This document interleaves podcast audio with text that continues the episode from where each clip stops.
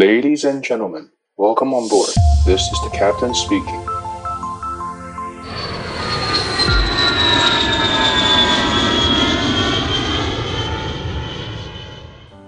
嗨，大家好，我是 DJ Laura，欢迎回到机长广播频道。 前几集节目都是讲前舱的机师生活与工作，但大家有注意到吗？其实一架客机的组成不只需要前舱机师的载运技能，也需要后舱的空服组员来通力合作。空服人第一重大的工作职责跟机师一样，就是守护乘客的飞行安全，其次才是提供其他的附加服务，例如送餐或者是卖免税品。这一集节目是专门策划给想成为空服的弟弟妹妹们而设计。我们这一次请到应考经验无数的卡达航空空服员 Yvonne 来为大家进行非常深入的空服员考试经验与工作分享。Hello Yvonne，可以跟听众们做一个简单的自我介绍吗？Hello，大家好，我我是 Yvonne。呃，我在卡达航空有服务一年的工作经验。那我在毕业的，嗯，应该说，在我去卡达航空空服员之前呢，我是担任外商秘书的工作，这样子。外商秘书，那请问你，呃，考空服员，你总共考了就是多久的时间呢？其实我考空服员考了将近快四年的时间了。这样听起来是很久，是不是那个时候比较没有招空服员呢？其实我考应考的那四年，其实每一家航空都有。办过数数次的招考耶，嗯，了解。那你在考空服的时候，就是有考过哪一些公司，可以跟我们分享吗？其实大家基本想得到的都有，像是以国籍的来讲，像是远东、威航、虎航、长荣、华航这些我都有考过。那外籍航空方面的话，其实台湾人没有太多的选择。所以大概也就只有呃新航、国泰，呃还有阿联酋航空、卡达航空这些是我有考过的外籍航空公司。好，谢谢以望。那今天我们就会跟以望来聊一下，就是关于想要准备空服员考试要怎么样去做准备。那首先呢，呃，我想要先从外形的部分来问一下 Yvonne，大家大概要分成哪几大类下去做准备会比较好？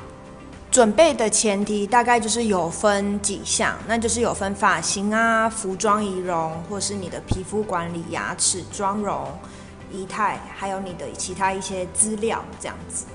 那可以比较细一点的跟我们讲嘛？比如说，其实有很多美眉要去考空服员，可是他们根本就不知道要怎么样去绑头发，或者是她走路的姿势会不会怪怪的。那这些细项麻烦跟我们说明一下哦。好哦，那我先从发型这个方面先讲好了。发型的话，其实呃，在国籍跟外籍还是会有一点差的。像我觉得。就我考试的经验，国际航空比较多是会绑呃发饰，或者是他们也会绑一圈然后包着的那种。可是他们其实里面是没有我们叫的叫 donut，没有甜甜圈。大部分的是除了发饰以外，然后就是一颗这样自己用头发卷卷起来，再用发网去插这样子，对。那我自己个人是非常喜欢，就是新加坡航空空服员的的那个发型，对，因为我觉得很美。但是我真的也不太会梳那个这么美的发型，就是也是还要去学这样子。呃，服装仪容的部分，其实我觉得国籍跟外籍都是一样。像我在参加这些招考的时候呢，我都是穿呃黑裙，然后黑的窄裙这样子，然后不要过膝。呃，国际航空的话是不是西上，可是外籍航空的话是要过膝的，因为尤其卡达跟阿联酋这两个航空公司毕竟是，对，因为他们是中东的背景，所以就是他们在即使到了那边的文化，也都是希望大家能够就是穿衣服的话，就是一定要过膝这样子。那服装仪容就是，然后外面我会再套一个就是西装外套，这大概就是这样。可是西装外套，我觉得国籍航空的比较没有这么多人在穿。我觉得国籍航空的大部分是只有就是一个白色的短袖，对对对对。然后如果有公主袖可以吗？公主袖其实我不建议耶。嗯、对，那其实像七分袖这种东西，我自己也不建议，因为像我记得，尤其是中华航空，他们的呃，在你去，如果你有收到，就是他们邀请你来面试的话，他们都会有写，就是你的短，你一定要穿短袖的 T 恤，不能穿超过就是呃手肘方面的，就是不能超过手肘这个长度的 T 那个应考服这样子，对。嗯那在皮肤方面，我觉得其实只要不要太状况不要太不好，我觉得都是可以的。但是我自己知道，我也能够确定是像我们家卡达航空还有新加坡航空公司，他们是非常注重你的皮肤的。像我，我他们会怎么样来检查？其实你第一关，你去跟他们，呃，你去交履历，或是去跟他们在他们面前自我介绍的时候，他其实他们都会开始在看你的你的脸。有没有外形会整个看过一次？对对对对，然后到最后 final 的时候，他们也会再仔细看一点，就是你的皮肤的状况这样子。在卡达的时候，在我们在受训或是在执行飞的时候，飞前都会有 briefing 的工作，所以就是也会有人会去检查。那如果真的我真的是有遇到，就是有组员他们那一个时期状皮肤状况不太好。所以公司就先让他们先不要飞，先把就是皮肤养好，休息一下再执行，哦、才能执行飞行。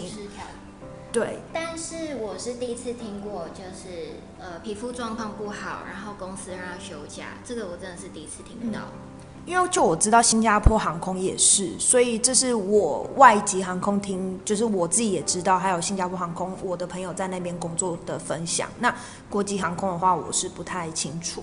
嗯嗯。那以方有推荐我们怎么样保养皮肤吗？皮肤的话，我觉得其实简单的保养就可以了，像是可能你每天一定要做好清洁啊，然后即使你如果今天只有擦隔离霜，你还是要用就是卸妆的要去卸，不要因为说今天只有擦一个单单的呃隔离霜，你就不去卸它这样子。那基本的简单保养，就连我自己现在也就是。有时候化妆水都不用了，我就直接擦那个兰芝的睡前，就是一个果冻冻膜，对，睡啊哦，他们哦，他们叫晚安面膜，嗯、我自己觉得很好用。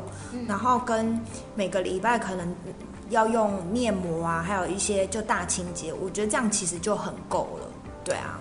OK，其实呃，这个是针对一般皮肤状况比较好的美眉们，就是可以这么做。但是我其实有看过很多就是小朋友他们的。可能是呃上学压力蛮大的，所以就是会冒满脸痘痘。那这时候我们会比较推荐直接去找皮肤科的医生，那请他帮你治疗。有一些人他会擦 A 酸，擦一段时间，可是就是要撑过那一段。因为刚擦了 A 酸之后，会有大概一个月的时间会开始暴长痘痘，那你可能那一段时间会很丑，可是你只要撑过了之后，你整个脸就像焕肤过了一样，所以会比较建议，如果皮肤真的有状况的话，还是去找医生会比较好哦。接下来呢，牙齿的地方，我觉得这个真的很很看就是当下每一个面试官的感觉，然后还有其实还有自己本身对牙齿的观感。对牙齿的感觉，那其实我觉得牙齿以不要太乱跟太黄为主就可以。但因为以往我我自己是非常就是注重我的牙齿，所以就是也是因为我有考，就是这么多家航空公司招考，我会我有开始自己在做美白牙齿这个方面。那我真的觉得就是做了美白牙齿，你的整个的形象真的会加分很多。那因为我也有就是在矫正我的牙齿，所以真的是当你就是笑起来的那个时候，我觉得就是是你最迷人的时候。真的，一般笑起来真的很好看。嗯，对。然后再来就是妆容的这个方面，我觉得国籍的会比较偏向就是淡妆，不要太浓，不要太艳，这样子。可以戴瞳孔放大片吗？我知道的是在卡达航空是不行的。但我不太知道国际航空，但是我有国际航空的朋友，他们是有时候有戴，有时候没有戴。就我所知的话，应该是面面试的时候，当下不能戴瞳孔放大片。对。但是在实际上，呃，执勤的时候，其实就是看个人了。对。但是国际航空他们在执勤的时候，是不是不能戴眼镜？对，是的。呃，国际航空的话是之前我知道是连牙套都不行，但是后来是可以的，对。然后眼眼镜这个方面的话，国际航空是不太准的。那外籍航空的话，卡达航空是可以的，阿联酋航空也可以。那当然你要在戴眼镜的之前，公司都会有一定的，就是有那种 manual 手册规定说，你的眼镜只能在只能戴黑框的。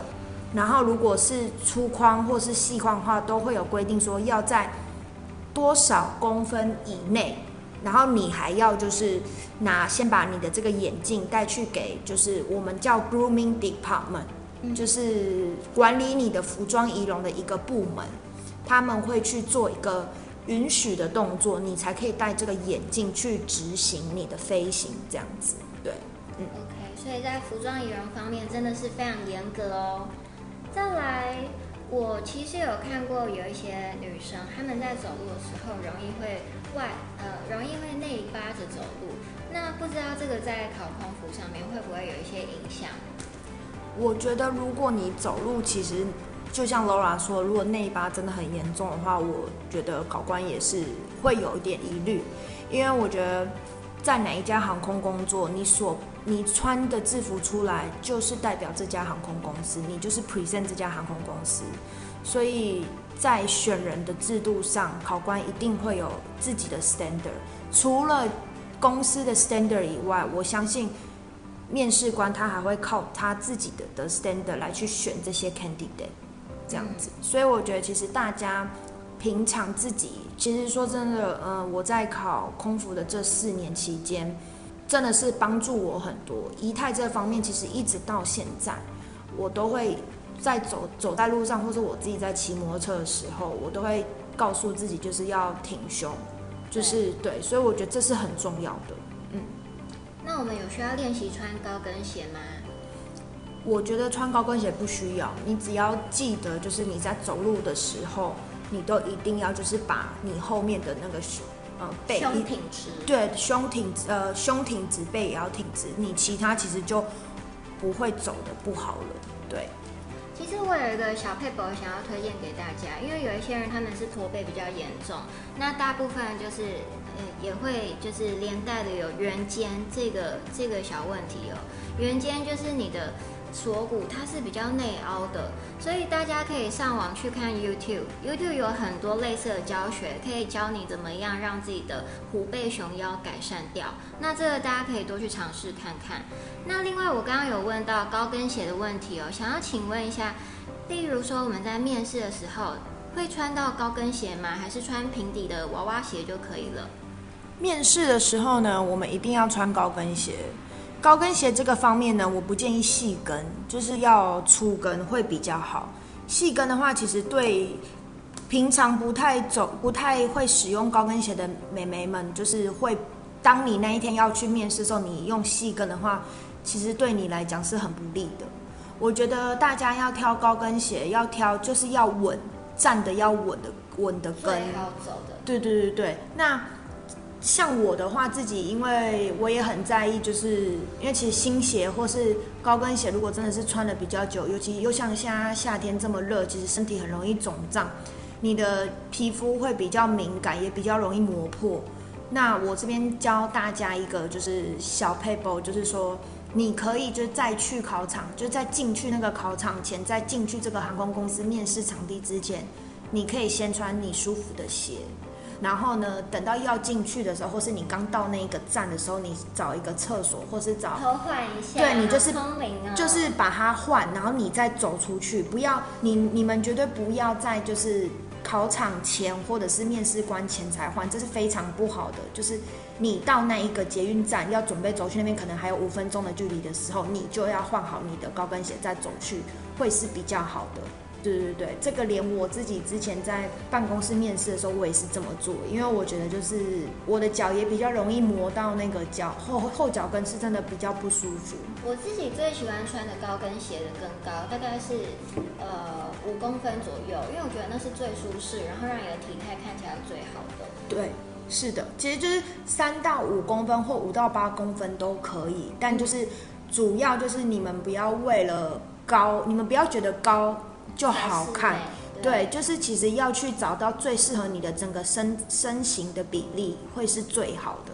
其实我觉得高跟鞋是要挑品牌，因为我自己有穿过不好穿的高跟鞋，那个让你穿五分钟走在路上就已经很痛苦了。那如果真的好穿的高跟鞋，甚至穿一整天，甚至跑跳都没有问题。那我自己有推荐一个品牌，我觉得蛮好穿的，可是它的外形并不是说特别的好看，所以大家如果要面试的话，我觉得可以，呃，就是单纯买这一家的来做一个战鞋，但是实际上，呃，平时要不要穿就看你个人。它叫 Rockport，R O C K P O R T，那大家可以去查询一下，因为像 Olay 有卖很多，就是这个品牌。好那这这个部分呢，大家可以再去搜寻看看喽。接着呢，我们想要来了解一下关于准备去考试之前，不是都要去呃拍照吗？那拍照有没有推荐我们哪一些地方拍会比较好？事前准备又需要做什么工作呢？其实拍照的部分，以以往我是有拍过两家这样子。嗯。那我自己个人会是比较，我这当然是我自己个人感觉，我自己个人是比较推荐的是杰摄影。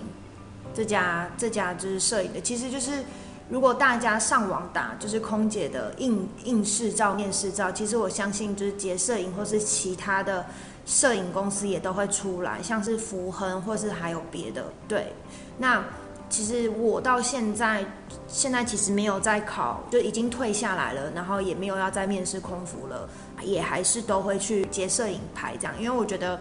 老板娘跟老板都很亲切，然后修出来的照片，其实我觉得是很自然的，那就是这个这个推荐，就是给就是还不知道要去哪里拍的弟弟妹妹们参考，这样子。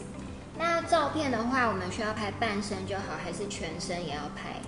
照片的话，基本上半身跟全身都要。这个是国籍航空跟外籍航空规定都是一样的。那再来想要了解一下，因为像。国籍跟外籍，他们的考试方报名方式应该是不太一样的。那有分成哪一些种类呢？像国籍航空的话，我的印象是，呃，要先去，呃，像长荣、华航，他们都是在他们自己的公司网站去做一个报名的动作，这样。线上投履历。对，是线上投履历的。对，那就是他们都会有起气时间，所以大家千万要注意，对，不要说。哦，前几天才在弄或是什么的，因为当然我有时候也是前几天才在弄，但是我觉得这个前提是你已经都把，就是你已经都有这些资料了，而不是说你都没有，然后你还前几天还在用这样子。我觉得其实事前的准备其实非常多，对。那国际航空的。就是用线上履历，对。那外籍航空的话，其实像阿联酋跟卡达，他们也会要去线上投一个履历，但是投这个履历的动作是他们有一个记录而已。他们即使请你投了这个之后，他们也还是会有一个有一个面试的一个活动，就叫 Open Day，就是大家就是拿着自己的履历，然后去给考官，然后在考官面前就是介绍自己。那这个时候就算是报名的第一步了。懂了。那另外另外再问一下，就是，呃，关于国际航空，他们都要投线上履历，那想必是要准备很多资料嘛？比如说英文这个多益成绩，它有没有规定要多久之内的？如果我在开放投履历的时间之内，我还没有把多益准备好，那我可不可以候补？基本上国际航空他们的多益标准，我一开始考的时候有五百的长荣，可是后来又有到五百五。然后六百、六百五都有，对，像华航，我记得之前我在考的时候是五百五，但是我知道是他们最就是距离上一次的招考是要有六百的，就是他们的、嗯、呃，比如说他们的多益成绩有没有规定要多久以内？哦。两基本上都是要两年以内，因为其实多益的成绩有效期限就是那两年。对对，那如果你一开始没有，或是说哦，就是你你其实有只是过期了，那我建议你，例如你像我一开始好，可能就是我有六百成绩，虽然过期了，那我就赶快报。如果是时间允许之之内的话，就是说，例如你今天先报名，你先拿旧的成绩，但是你今天有收到那个邀请函的话，你。已经有新的成绩，那就是直接给他新的成绩，这个是可以的。对，但是如果所以还是建议大家先用旧的投没有关系。对，但是其实我建议大家，就是不管你有没有要再继续考这个东西，我觉得每两年你去考一个英文的测验，对你来讲，你都会一直维持在一个至少你有这个起跑点的上面。因为我真的听到很多人都是最后赶快去考，然后没有报到这个场次，或是这个场次满了，然后或是我今天考了，可是因为多益的成绩不是马上就出来的。对啊，他至少要一个月到一个半月。对，所以就是我会建议说，大家其实每两年自己都要去考，也算是给你自己的一个肯定。因为像我到现在，我也都还是就是。每两年我都会去考，不管就是你会不会用到，可是我真的得说，就是你真的就是会有用到的那一天，对。对，其实它对于比如说你要去面试一般的公司来说，有多一成绩，而且你的多一成绩好看，对一般的面试来讲都是非常有加分作用的。所以大家不要害怕去考试，而且它的报名费用也不是说特别贵，那我们都会建议大家可以考的话就赶快去考一考。那最好的话就是让自己的。就是呃，考试时间间隔在每一年你都去考一次，这样是对自己最保险的，才不会怕说以后来不及准备。那再来呢，就是准备国籍还有外籍的航空公司考试，他们的考试流程都是一样的吗？呃，国籍跟外籍的面试流程其实是不一样的哦。但我这边突然想到一点，就是说刚刚除了提到多益这个方面啊，其实现在还有例如像博斯也可以考。嗯，对，那博士是一天就出来的。对，博士的话，就我知道是你当下就是考卷送出，当下成绩就出来了。这个是适合，就是真的是如果你真的是要临时抱佛脚的话啦。但是它也是要看每每一家公司有没有适用。对对对对对，这样子。那但是其实就普遍市场来讲，比较多公司都是采用多益啦。对对对，这样子。嗯、那回到现在的话题，就是。国际跟外籍的面试流程是不一样的，这样子。那像是我先来说国际航空的，国际航空一开始的流的就是流程，就是你要先在各家航空公司投了履历之后呢，大概等了一个月，公司就会寄给你说，就会寄给你要，对对对对对对。那邀请了之后呢，其实他寄给你的时候，他上面就有写说你是哪一天哪一个梯次的。然后呢，他会有写说当天你要准备的有哪些资料，这些东西请大家一定要看清楚，因为只要你少一个东西，你那一天你就没办法考试，连进场都不行。进场前就是进场的时候会准呃就会有工作人员会检查这些资料，但是你只要少了一个东西或者只要一个不对，你就是没有办法。继继续接下来的面试，这是一个非常可惜的，所以在出发前你都要再三的确认。嗯，对。但是我觉得这是一个基本功啦，你基本功没有做好被请出去，其实也是怨不了谁。嗯，对。那再来呢，继续就进去了之后呢，像两家航空公司都会念中英文的广播词，那长龙的话还会有台语。其实这个东西台语的话，我自己其实也不太会讲，但是就是要。顺顺的把它念完，即使你中间真的有笑出来，我觉得这也是没有关系的。对对对，就是当然我知道每个人去面试都一定很紧张，因为像以往我也是，我还记得那时候在考的时候，手还会一直在抖，拿着那个那个 PA，对对对对对，一直抖，很恐怖。对，哦，可是我觉得也是因为那时候年纪小。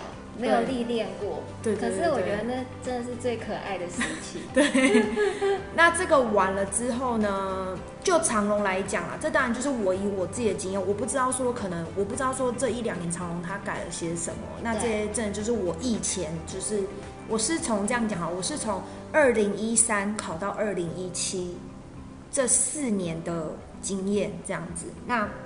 长隆的话是念完广播词了之后呢，他当下就会让你知道你有没有再进下一关了，嗯，这样子，当下就会告诉，当下就会告诉你，就是这样很好哎、欸，对啊，不用回家一直很忐忑。对，那长隆这个完了之后，下一关就是会问你一些就是问题，像是哦你。就是经期来容不容易痛啊，或者容不容易不舒服啊？这些就是自己的一个心理生理的一个询问，就简单的几个。那会不会就算你很痛，你也要说我不痛？当然啦、啊，对不对？我们就是要为了我们的梦想前进，对不对？对。然后还有就是也会请你拿个行李箱，然后搬到一个一个高度的上面，因为这个测验是要测你摸高摸高，对，就是看你可不可以做这个。也要给它搬上去啊。对，其实像我觉得。就是对于伸展，就是我觉得大家可以有时候有事没事的时候可以做一点伸展的动作，我觉得都是有有有差的。对，我自己再推荐一个，我觉得去整骨超有用的。整骨，嗯，对，你当下会觉得咔咔咔觉得很刺激，可是你整完之后真的觉得全身筋骨都放松很多，那柔软度也会就是高很多。很多对，对，因为像我的话，因为考外籍的话是。二一二，你都要去摸到，就是单只手就好。但我就是两百一十二公分，对，两百一十二公分。像我在我我的家，我的衣橱上面现在还有，我就是贴了一个二一二二一二。我之前在考的时候，我就是每天有事没事，我就是左边左边拉一拉，右边拉一拉这样子。哦，对，所以我觉得这是一个小小的，就是。小技巧可以让大家这些要考空服的真的很 crazy 耶！我之前还听过有一个女生，她就是为了要考空服，结果呢，她在她家房间里面贴满了镜子，因为她要时时刻刻检查她自己的笑容。甚至还有人呢，一天就是咬着筷子，然后咬，好像一天不知道咬几个小时，反正很很久就对了，因为她要练习，她要有微笑线。嗯，对，她就是了解。对啊，所以就是。真的是因人而异啦，对对对对，然后再来就是长隆，他当下就会让你知道了，然后接下来就是做一些简单问题，完了之后，那就是今天第一，就是今天的那一天的流程就结束，然后他还会再寄给你，就是下一次，也就是 final，他就会给你一些，我记得他那时候有给我一个就是公司面试人员的那种资料表，对，然后你回去，对对对对对，然后你回去就是要手写一些。你的中英文履字界啊，然后履历上面的东西你都要写好，这样子。对，那他是有给你一份吗？如果写错，我们可不可以涂改？他只有给我一份，那大家怕写错，这样一定会写错。然后呢，你就是去多印。copy 很多。我记得我那时候印了十份有，因为我自己也有听之前上过一些空服课，老师就是说尽量上面不要有错字。所以我只要有写一个错字，要用力可带修掉的话，我就是马上换一份写。对，你知道吗？我遇过一些弟弟妹妹，我都叫他们说，你给我就算字很丑，你也要给我用科的，一个字一个字给他写上去。对对对。对，所以有一些人他其实会在上面画一些很浅很浅的线，然后呢，再慢慢的把它写上去。就算他的字丑，可是他的就是位置是端正整齐的，也也丑不到哪里去。对，是的。对，然后长隆的话就大概是这样，然后他会再给你一个时间，那就是你的 final。final 的话，那时候我记得有三五个考官，然后你们这一批也是有五五六个人，然后一个一个就是。站起来去介绍自己，中英文就是要看，就是每一个考官他会问你不一样问题，不是说五个考官都会问到，可是就是有些考官就会说，那你请你中英文字介或是中文字介、英文字介这样子，然后再来他们就会问你一些问题，像是哦，你为什么想要加入长荣航空啊这些问题，相信网络上有很多基本面试问题一百题 Q&A 这种东西，所以我觉得大家可以去看一下这些问题到底是什么，然后。对，像 Laura 她刚刚说她有写过呢，对，其实我也有写过，可是我从来没有写完过。对，没有，我是出题的那个。哦，真的，真的，对。那像华航的话，就是呃，他们第一关的时候也都会有写，就是要带什么，就是你拿到邀请函的，接下来之后他们就会写几几月几号几点哪一批这样子，因为华航上是一个小时放一批人，一批人这样子过去。然后他们第一关的话，就是只有就是中英文广播词，或者是有时候是中英文自我介绍，或者是出其不意的 random question 完了之后，然后就今天这个面试就结束。然后过一个礼拜后，他们就会放榜，就会他们就会他们那时候就会跟你讲说，就是要要请你就是去一个礼拜后，是去他们呃公司的网站去去查询结果。那你查询结果之后，你就会知道你有还是没有。那没有的话，就是哦，谢谢、啊、什么的，就是一些基本的礼貌，他们都会就是让大家看到这样。然后有的话，就会跟你讲说，那他们帮你安排什么时候，那哪一批，那你还要再带什么文件这样子。对，那这是国籍的。那外籍的话呢，面试流程第一关其实都是拿着你的履历。像新航也是，像新航、卡达、阿联酋、国泰也都是，就是拿着你的履历，然后去，然后呢，考官就会问你哦，例如说你现在在哪里工作啊？那工作内容是什么啊？那你怎么会想要来我们家航空公司面试？这样子，对，其实每一家外商，我只能说大概的面试内容，因为真的是蛮多家的，所以。不能够一家一家这样子这么讲，那大致上就是第一关就是缴个履历，然后再来呢，你就会有两到三关的团体讨论，还有摸高，还有问你一些基本的，就是像，呃呃，像是一些 r 就是 random question，然后再来，当然就是会有英文测验这个东西。那外籍航空他们不英文测验会怎么测？呃，英文测验的话，他们就是都会有自己出自己的考卷。Okay. 然后让大家去去写这样，卡达的话就是有阅读题吗？对，卡达的话有阅读题，然后也有选择题，也有你要手写的题目。Oh.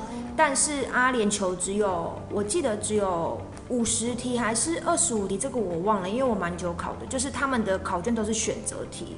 嗯、然后新加坡航空的也是，嗯、国泰的话他们是没有。哎，他们是有，他们有英文考题。我那时候是，其实国泰我那时候考的都是二零一三年考的，他们就是用英文考。我觉得国泰的英文蛮难的，就接下来这几关就是大概就这样。然后最后你都，如果你真的都有过了，那就是他们会再跟你约一个时间做 final interview。final interview。航空他们来考试是不是都把时间压缩的很短？其呃。卡达、阿联酋、新航、国泰这四家航空公司，他们基本上都是三天内会结束这个东西。因为其实他们都是外派人到台湾来，专门来做这个 interview 的嘛，所以他们是有时间压力的。对，像呃第一关每一家的都是，就是第一天就是大家就是 open day 就这样，但是有一些考官，因为每一次来的考官都会不一样。所以可能每一个考官的节奏就是不一样，因为我我有时候参加的是第一天只有 open day，可是有时候是第一天还有包含就是第二天的东西，像是摸高啊，然后 group group discussion 团体讨论这些都有。然后像外籍航空，他们不需要英文的，就是多益的东西，因为因为他们自己到最后都会有自己的英文的考英文的那个考卷面考卷，就是英文测验这样子。那再加上其实。你去面试外籍航空，第一关到最后一关，你全部都是用英文，所以其实，在这么多关下来，考官他们都知道你的英文程度会在哪里。对，是的。其实我觉得会做这么多英文的相关考试，就是因为你们在受训的时候会阅读到很多不一样的训练手册，另外再加上实际上班的时候。或多或少也是会用到英文的，虽然说空服员用到的英文程度不比像机师或者是像大家在外商呃外商公司工作用到这么多，但是还是有一些基本的需要知道。所以说大家在英文这方面准备，我个人认为是可以把自己就是充实的越多越好，因为毕竟你到时候是要生活在国外的，你英文不好，你也很难可以生存得下去。我自己觉得有一个小技巧想要分享给大家，这也是我过往参有去上一些空腹课的学到的，就是你每天至少你真的要让自己至少一个小时的时间，要你要去碰到这个语言。这个语言你可以看影集，或是你可以听广播，这个都可以。你听不懂没关系，但是你一定要去让你的身体、你的耳朵去习惯这个这个东西。英文的环境。对，那因为像现在叫做沉浸式教育。嗯、对。对，那那像其实就是我的话，我现在看影集的时候，我都会就是照着他们演员的，就是说他们怎么讲，我就会学着讲。我觉得这是蛮快的，对。那像我自己现在很喜欢，就是一直在看，一直在看的，就是一个影集叫《Friends》六人行，因为它很简单明了，然后又很好笑，就是你不会觉得生活化。对对对对对，所以我觉得就是，因如果对于弟弟妹妹真的是想要全力冲刺，就是外商的话，我觉得就是在英文这个方面真的是要做足准备，对。当然我知道准备没有到说你可能会有真的真的有那一个准备好的时刻，但是至少你能够把你每天可以做的就做，我觉得这是对你未来的职涯或是有没有在空服这个东西上，都是一个很好的就是 feedback 这样子。其实我觉得，就是我们刚才讲了很多英文的准备方法，但是其实要挑选一位空服人，对航空公司来讲，就是其实他所需要气质，就是他需要非常的有亲切感。所以你在考试的时候，基本上你只要维持一个大方的态度，那就算你英文不好，你只要顺顺的把它带过去，那很有可能你都会，呃，就是。从多一八九百分的，就是比较没有，那该怎么讲呢？就是有一些人他们是比较呃不会笑的，那但是如果你的亲切感比他们还要强的话，那这个时候可能你就会比他们就是还要早脱颖而出。嗯，对。然后还有一个就是，当然呃，我我这是我自己个人觉得啦，就是说像我自己的话，其实在对。